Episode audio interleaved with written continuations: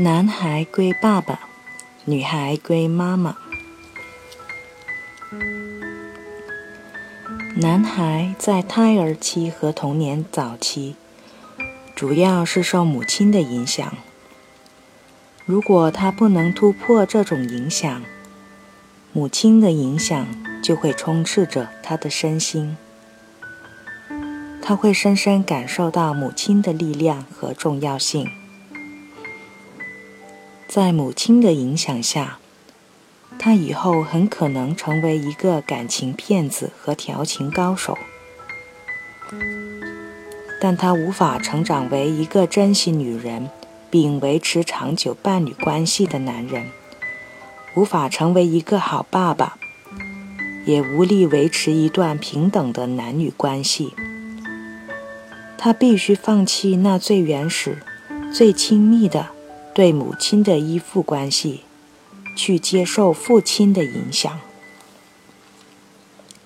德国家庭治疗师百特·海灵格，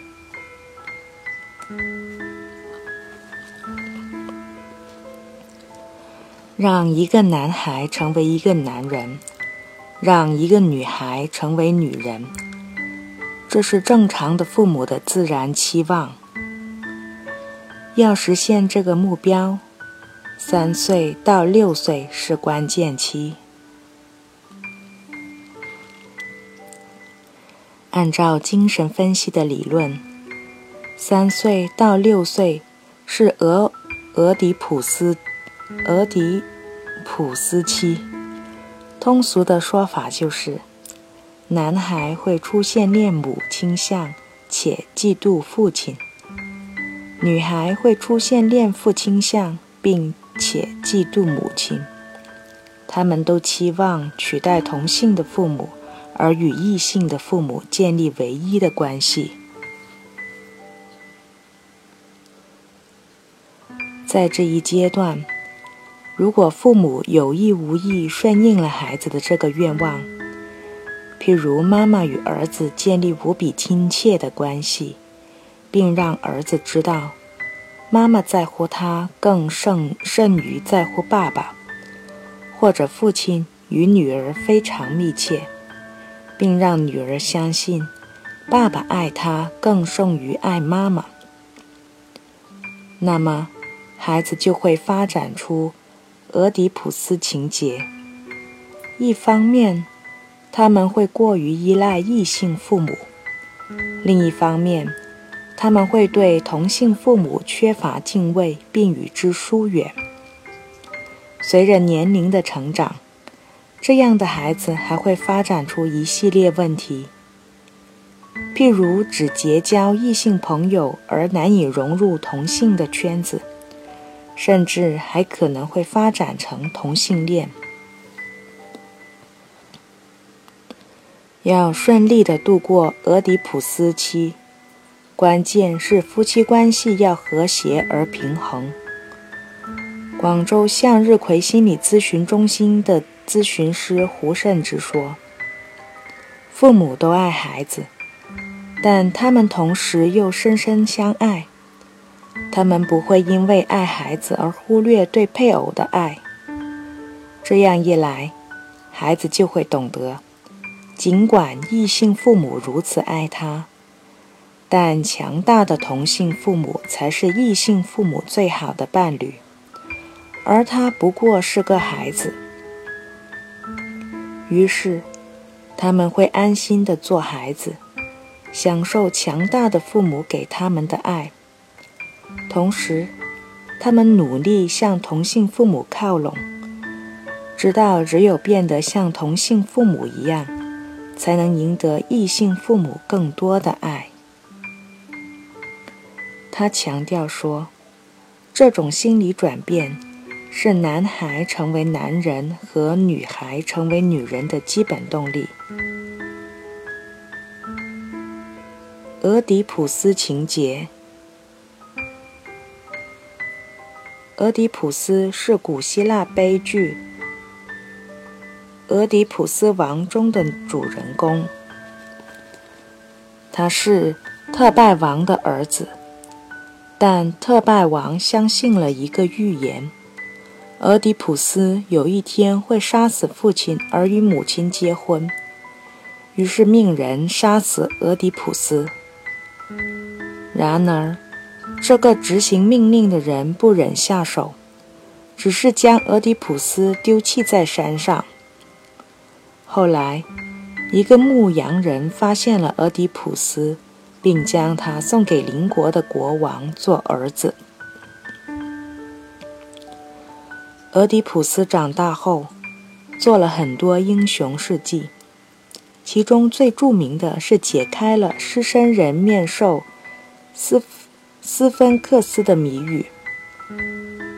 谜面是：早晨用四只脚走路，中午用两只脚走路，傍晚。用三只脚走路，答案是人，因为人童年爬行用四条腿，成年走路用两条腿，晚年要拄拐杖是三条腿，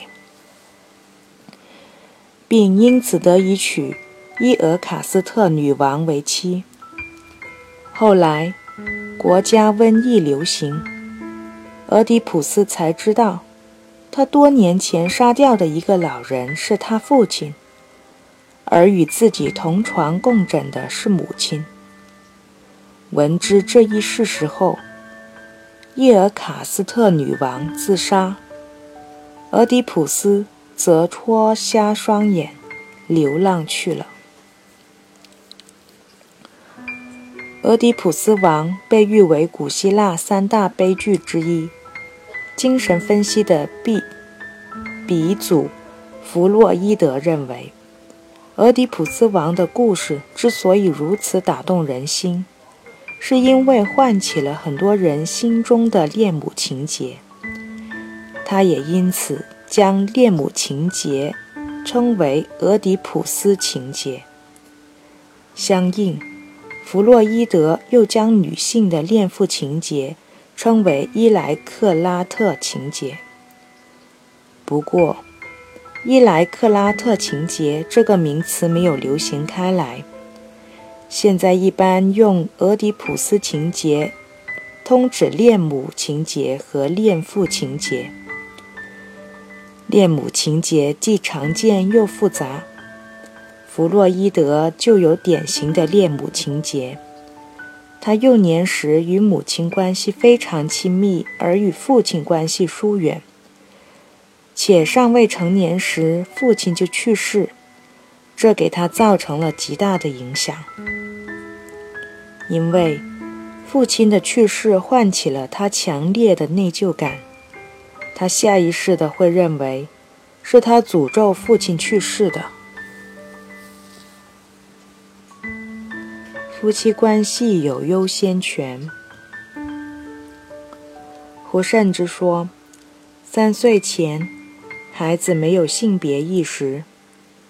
一般情况下，无论男孩还是女孩，都与妈妈的关系最亲密。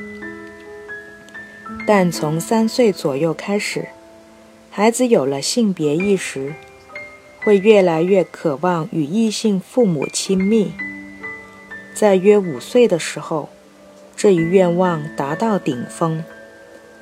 如果父母的关系稳定而和谐，那么孩子这种欲亲近异性父母的渴望就会逐渐下降，并最终表现得与同性父母更亲近。男孩要归父亲，女孩要归母亲。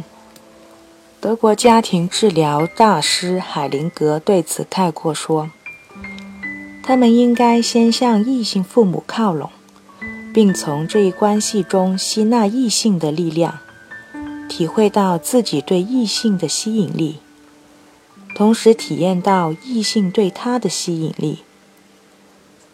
然后，男孩回到男性的世界，成为一个男人。”女孩回到女性的世界，成为一个女人。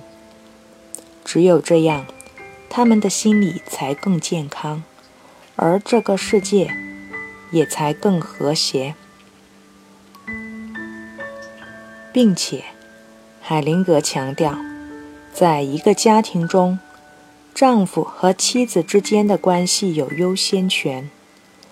做父母的切不可为了爱孩子而忽略配偶。实际上，孩子乐于看到父母相爱，而不是都到他这里来争夺爱。如果父母相爱，孩子就会安心的去做一个快乐的孩子，而不是把自己妄想成是异性父母的成年配偶。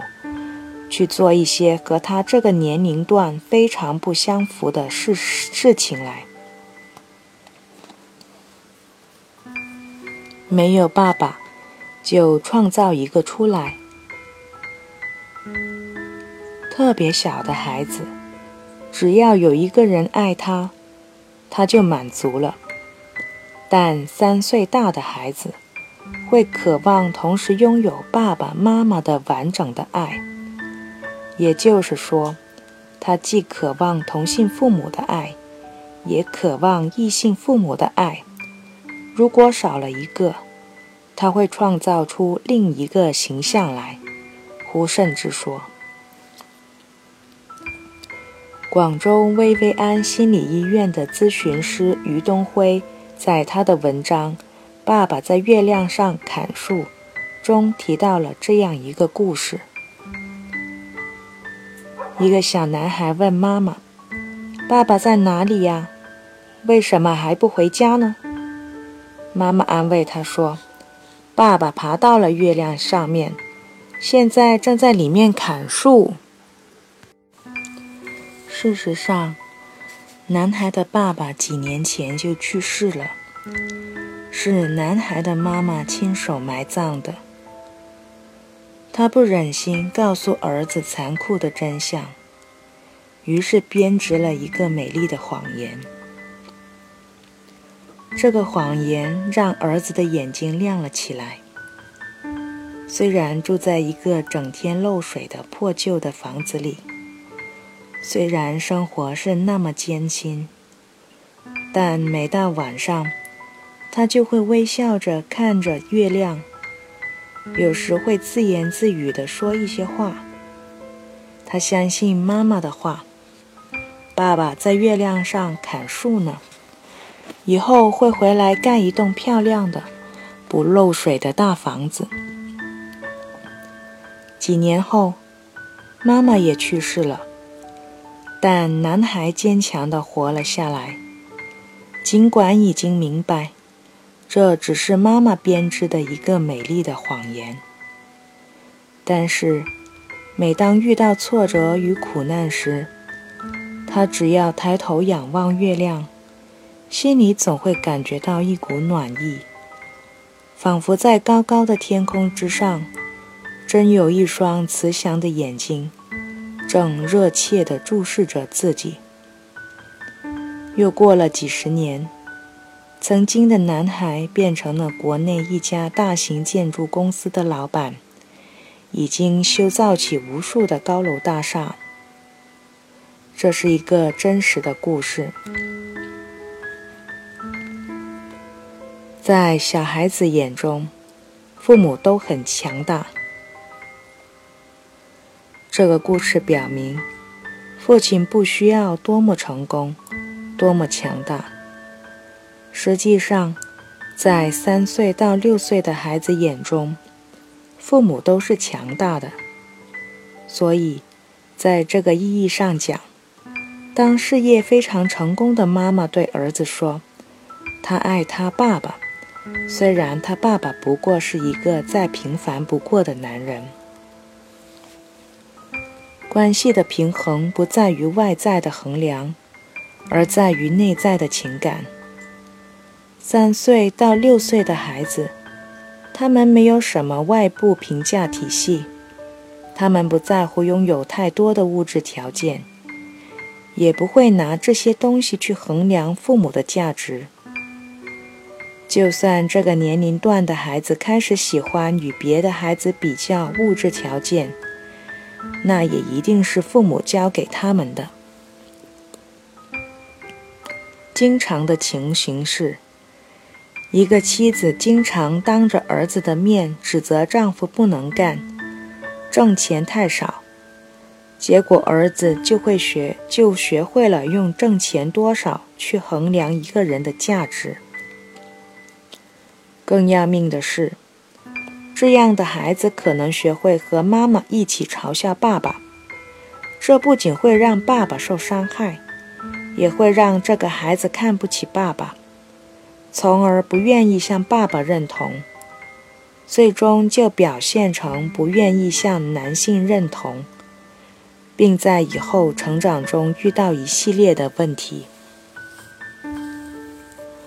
同样的道理，如果一个男人经常当着女儿的面嘲笑妻子笨、不会持家，那么三岁到六岁的女儿也会看不起妈妈。从而不愿意向妈妈认同，最终就表现得不愿意向女性认同。